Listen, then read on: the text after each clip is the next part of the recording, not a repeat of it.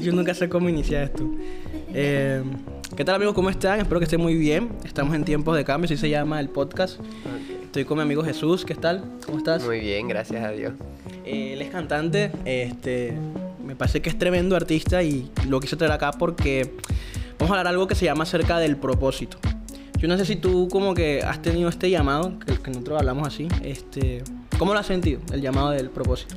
Eh, el propósito es algo que para mí empieza desde que uno tiene el consentimiento de lo que Dios es o que Dios existe.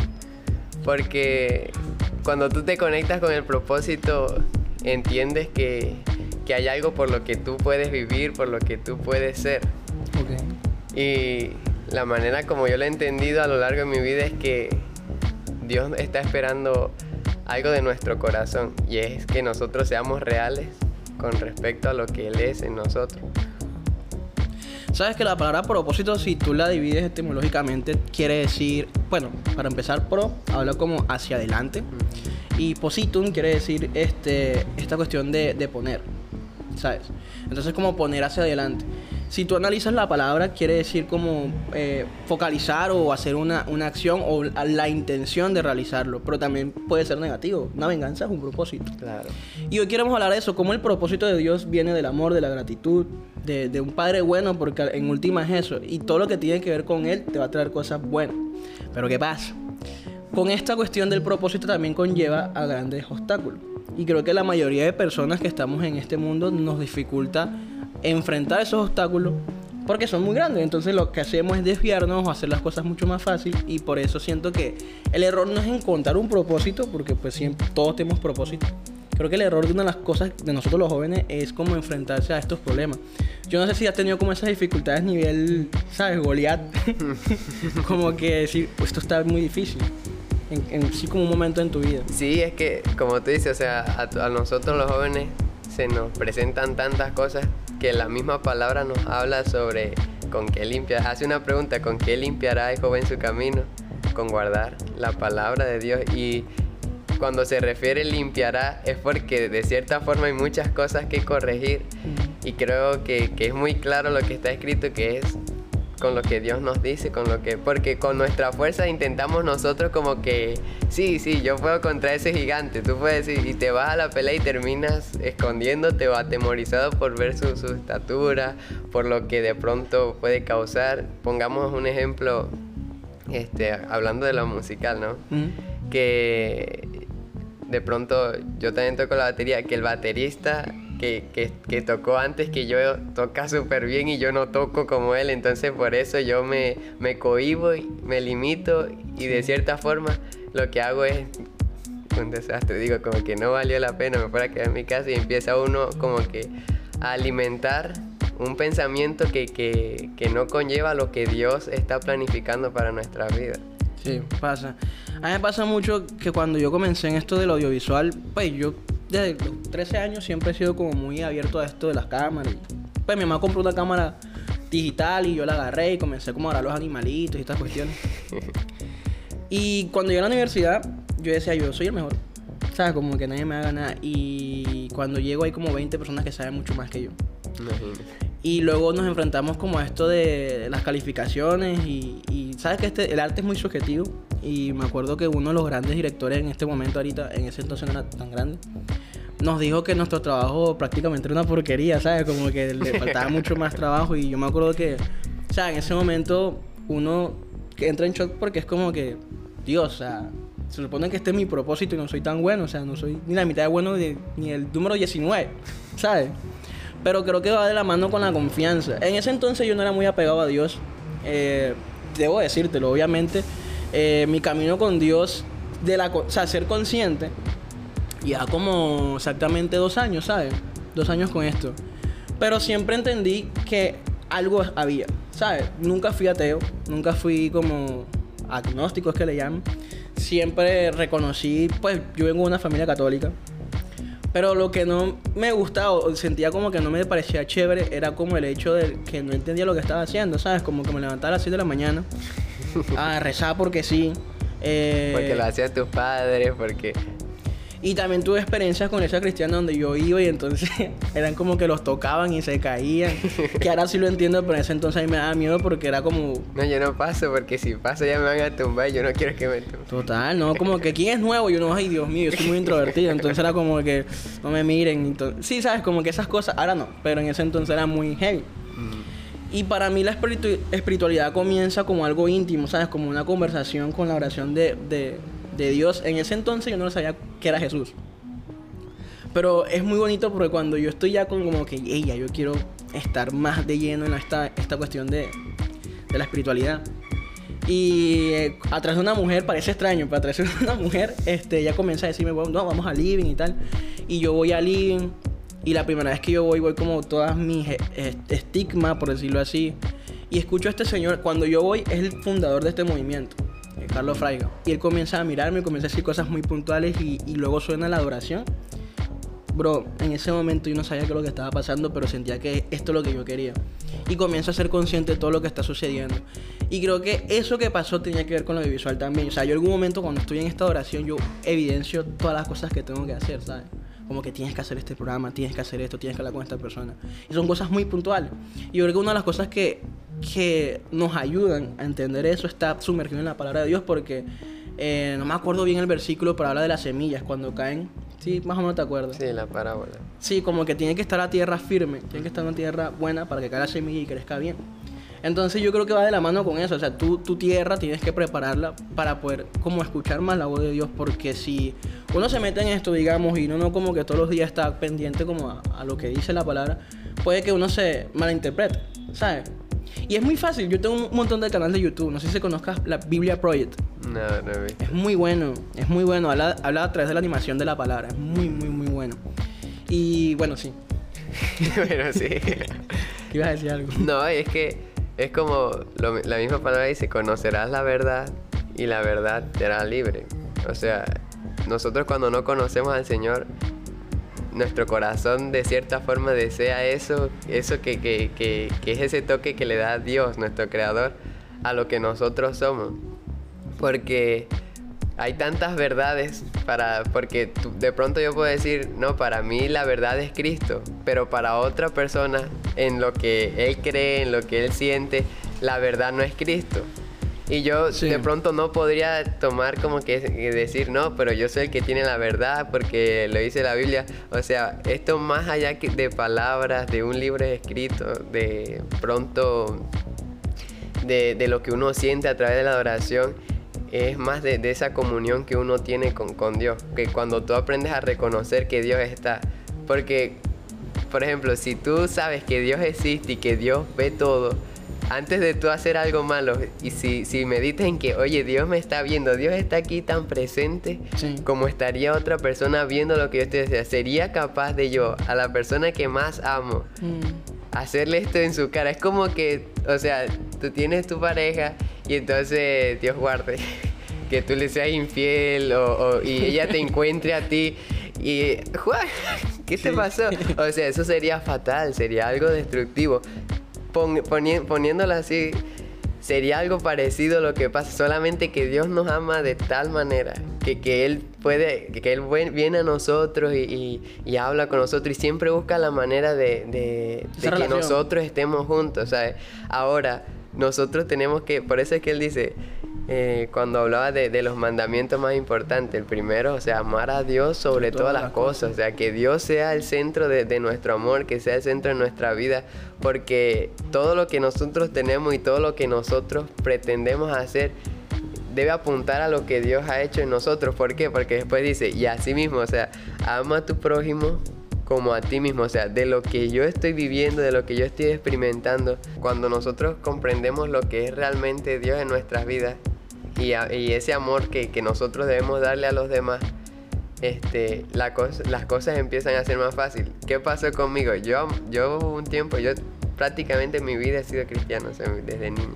Pero yo puedo hablar de, de- de- de un encuentro con Dios, un encuentro con Jesús, como desde, desde los 15, 14 años, que ya, que ya yo como que comprendo bien lo que significa, ¿no? Y los procesos y tantas cosas. Ya ahí es donde yo me doy cuenta, pero yo amaba a Dios. A mí yo decía, no, si se van, si, si, si me abrazan, si quieren estar conmigo, o sea, no me importa. Después que a mí me ame Dios, el resto es como que... Y, y así me mantenía, ¿no? En ese pensamiento hasta que yo llego y me encuentro con Primera de Juan capítulo 4, versículo 20 que habla. eso cuando se aprenden los versículos, todavía no puedo, pero bueno. no, yo me lo aprendí, o sea, a mí también se me Son muy importantes. Pero cuando me lo aprendas, sí, me lo aprendí porque, o sea, después de tanto impacto que habla, si tú no amas, o sea, si tú no amas a las personas que puedes ver, que puedes tocar parafraseándolo, ¿cómo pretendes amar a Dios? que no lo puedes ver. O sea, cuando yo me encuentro con eso es como si me fuera sentado y yo fuera dicho como que no he hecho nada en mi vida. Me, me, me la pasé amando a Dios, pero mi amor yo no lo, no lo mostraba hacia todos los semejantes. No lo reflejaba. De que lo reflejaba, pues sí, pero que no lo, o sea, que no era algo sincero. De pronto yo sí, sí, sí le podría decir a una persona que la amaba, que la quería, pero no era algo que me fluía o que yo podría decir, no, realmente yo a ti te amo, yo a ti te quiero, porque, o sea, me limitaba más al pensamiento de que soy yo y Dios y el mundo no existe.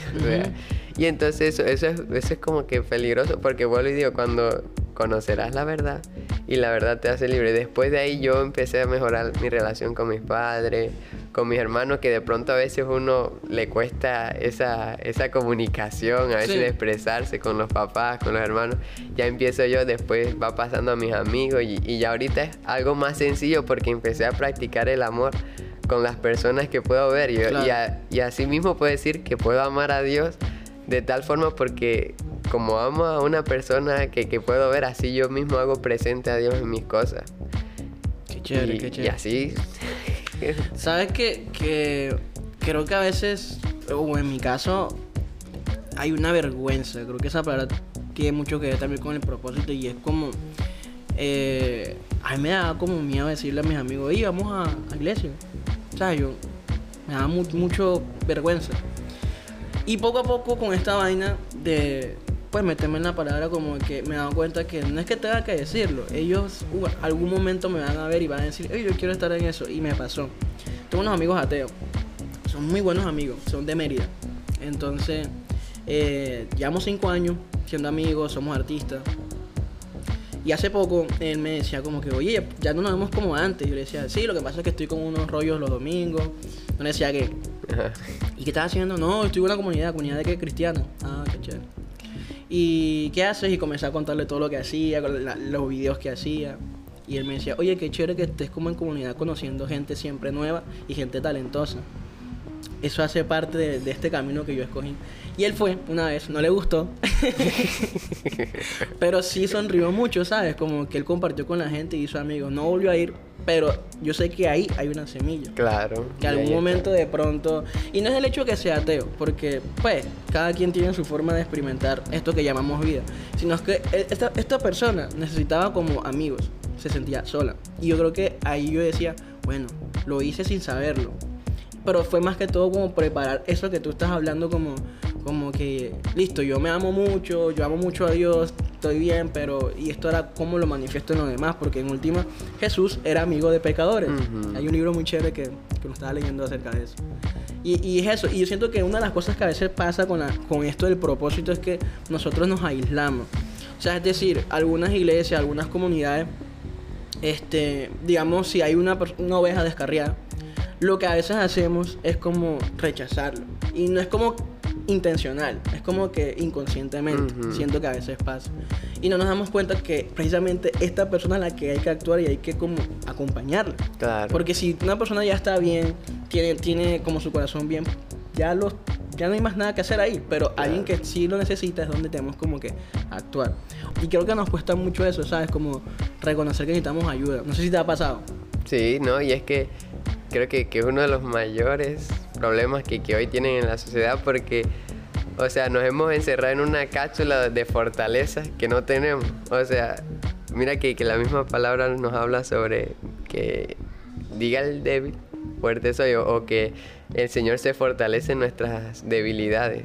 ¿Por qué? Porque como Pablo, en ese momento Pablo lo reconoció, o sea, yo prefiero, yo con tal de mostrar mi necesidad, de ver que Dios es necesario en mi vida, yo les hablo y me, me, me jacto de mis necesidades. Digo, sí, por así decirlo, vamos a decir, este, yo soy, me da mucho miedo las cosas, le tengo miedo a, vamos a poner una cucaracha, cosas así, y entonces eso es, para él era un orgullo, o sea, decir que, que eso, esas cosas, eso de vida, en cambio hoy en día nosotros, incluso a veces, como tú dices, no sabemos hacer algo y decimos que sí sabemos, Mm. con, solamente para demostrar como que sí, nosotros somos los que podemos, los que sabemos, pero en realidad no es así, cuando, por eso te hablo de ser sincero con Dios, ¿sabes? De ser sincero con uno, porque cuando yo me encierro en ese, es como si yo estuviera diciéndole a Dios, tú no eres necesario, o sea, yo lo puedo hacer, yo lo puedo hacer, yo lo puedo hacer, yo lo puedo hacer, pero es mejor cuando tú dices, Señor, no puedo, ahora te toca a ti actuar en mi vida, o sea, porque lo que es imposible para nosotros es posible para Dios. Sí. Entonces, cuando tú me decías de la música, un día, este, a nosotros acá en, en- en el ambiente cristiano, vamos a ponerla así, eh, dicen que con la música no, uno no sale porque tiene muy poco apoyo. O sea, y ese es un pensamiento que incluso nos meten a nosotros eh, y nosotros lo llevamos en nuestra cabeza porque realmente se ve así. O sea, que los cristianos son los que menos apoyo tienen en medio de todo el mundo. Digamos que sí, no, pero sí. Sí, porque es que tú, tú dices, ya es como algo que ya está establecido, ¿sabes? Cuando tú empiezas a hacer las cosas para Dios, tienes que, que empezar a hacerlo porque quieres darle un lugar a Dios, más allá del reconocimiento tuyo, de lo Sí. que tú buscas. Y ahí es donde de pronto está el problema de Sí, muchos, ¿sabes? entiendo. Yo, yo un día dije, yo quiero mostrarle a, la- a los jóvenes que con la música, que es adorando a Dios, también se puede salir adelante. Que, que no es no hay necesidad de que yo siendo músico tenga que irme a tocar a una cantina, que tenga que irme a un... Lo hacen y lo respeto, no, no estoy en contra de eso. Pero creo que, que el Dios que nosotros tenemos no es un Dios falso, ¿sabes? Y ese Dios que, que, que nos pone a nosotros en un sitio nos va a respaldar a nosotros en donde Wow. estemos, sin necesidad de, por así decirlo, vender nuestra primogenitura, así se dice. Sí. Porque Sí es, entiendo, es- sí. es porque yo no puedo decir, ah, no, no tengo comida, no tengo esto, no tengo aquello, entonces no tengo otra opción. Me voy a, a cantar canciones seculares, a componer canciones que, que no hablen de Dios, que, que, que, que sean, que, que impacten a las personas para generar dinero. Como porque es mi trabajo, por así decirlo. Pero qué tal si, si Jesús dijo un día, niño, ni siquiera adulto, sino cuando se les escapó por allá a los papás que se fueron por una fiesta en Jerusalén, que le dice, cuando lo están buscando, ¿por qué me buscan? O sea, en los negocios de mi padre me es necesario estar. Y ahí está Jesús con los sacerdotes y con todas esas personas de, La élite, por de, de- sí, de nivel, por así decirlo. Y entonces, de cierta forma, esto es una empresa. Y la recompensa de Dios es mucho mayor que de pronto la que nos pueden dar a nosotros en, un, en una cantina o en un concierto por allá, ¿no? Porque necesitaba plata, o sea. Confiemos, Dios, Dios espera que nosotros aprendamos a confiar en Él. Y entonces yo dije, sí, voy a hacer música.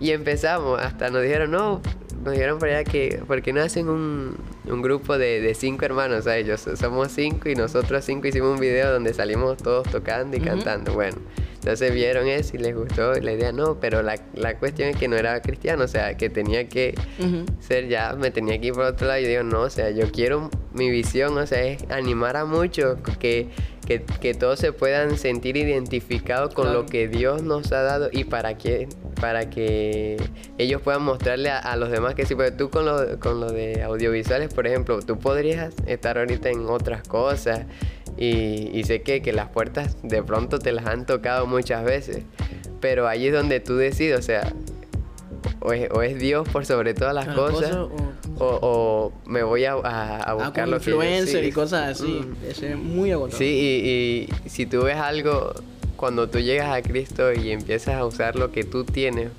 para Él, o sea, no te quedas ahí, sino que vas escalando, vas escalando, vas escalando. Por ejemplo, yo llegué y lo primero que yo empecé a tocar era la guacharaca. Wow. Después pasé la caja, después la, la batería. ¿Por qué vallenato? O sea, eh, ¿era vallenato qué? No, así. los coritos. ¿sabes? Ah, ok, ok. Entonces, ahí- entonces así empezamos, empezamos. Y ya hoy, gracias a Dios, o sea, esa misma preparación que de pronto uno no nota. Ya hoy toco, para la gloria de Dios, lo- los demás instrumentos, lo que es el piano, la guitarra. Ya hoy es más completo lo que uno hace. Y cuando uno piensa hace unos años, o sea, uno dice como que, wow, mira todo lo que, lo que ha hecho el Señor, o sea, porque es que ese, esa misma, ese mismo amor, esa misma pasión es lo que lo lleva a uno a, buscar más y más y más y más y más. Y no solo en, la intimidad, sino también en lo que tú puedas beneficiar, porque ya tú, tú entiendes que, que, lo que tú haces lo haces para el beneficio de otros también, porque a través de, por ejemplo, de un video, a través de, de unas palabras, muchas personas pueden cambiar. Muchas personas están esperando que le digan, oye, tú tienes valor, tú para Dios eres importante. Cosa que, que, de pronto, a veces uno está así navegando y ay Señor, yo sí estoy triste y tú pasas y de repente te sale un mm. ay y tú que estás triste y parece parece mentira como que o sea si fuera como que casualidad pero todas esas cosas las usa Dios para impactar nuestras vidas y eso es lo que Él quiere que, que nosotros entendamos que nada de lo que nosotros hagamos para Él eh, va a ser en vano porque realmente como tú dices, hay, hay muchas semillas en nosotros, hay tantas semillas de tantas personas de pronto. Y, y tarde o temprano van a hacer su efecto en nosotros porque la fe no es algo que se queda así, o tú empiezas así, como que sí, yo creo en Dios, pero no sé cómo hacerlo, pero creo. Y después vas conociendo y, tu fe se va creciendo, va creciendo, va creciendo, va creciendo, hasta el punto donde tú puedes eh, vivir por, por la esperanza, puedes vivir por la fe y por el amor. O sea, cuando ya tú entiendes todo lo que Dios es y todo lo que Dios va a hacer contigo, tú puedes decirle a otra persona, oye, Dios es real con autoridad, sin miedo a que, no, pero yo creo que eso no es así, que esto no es así. No, ya tú después con autoridad le dices a, las personas, Dios existe.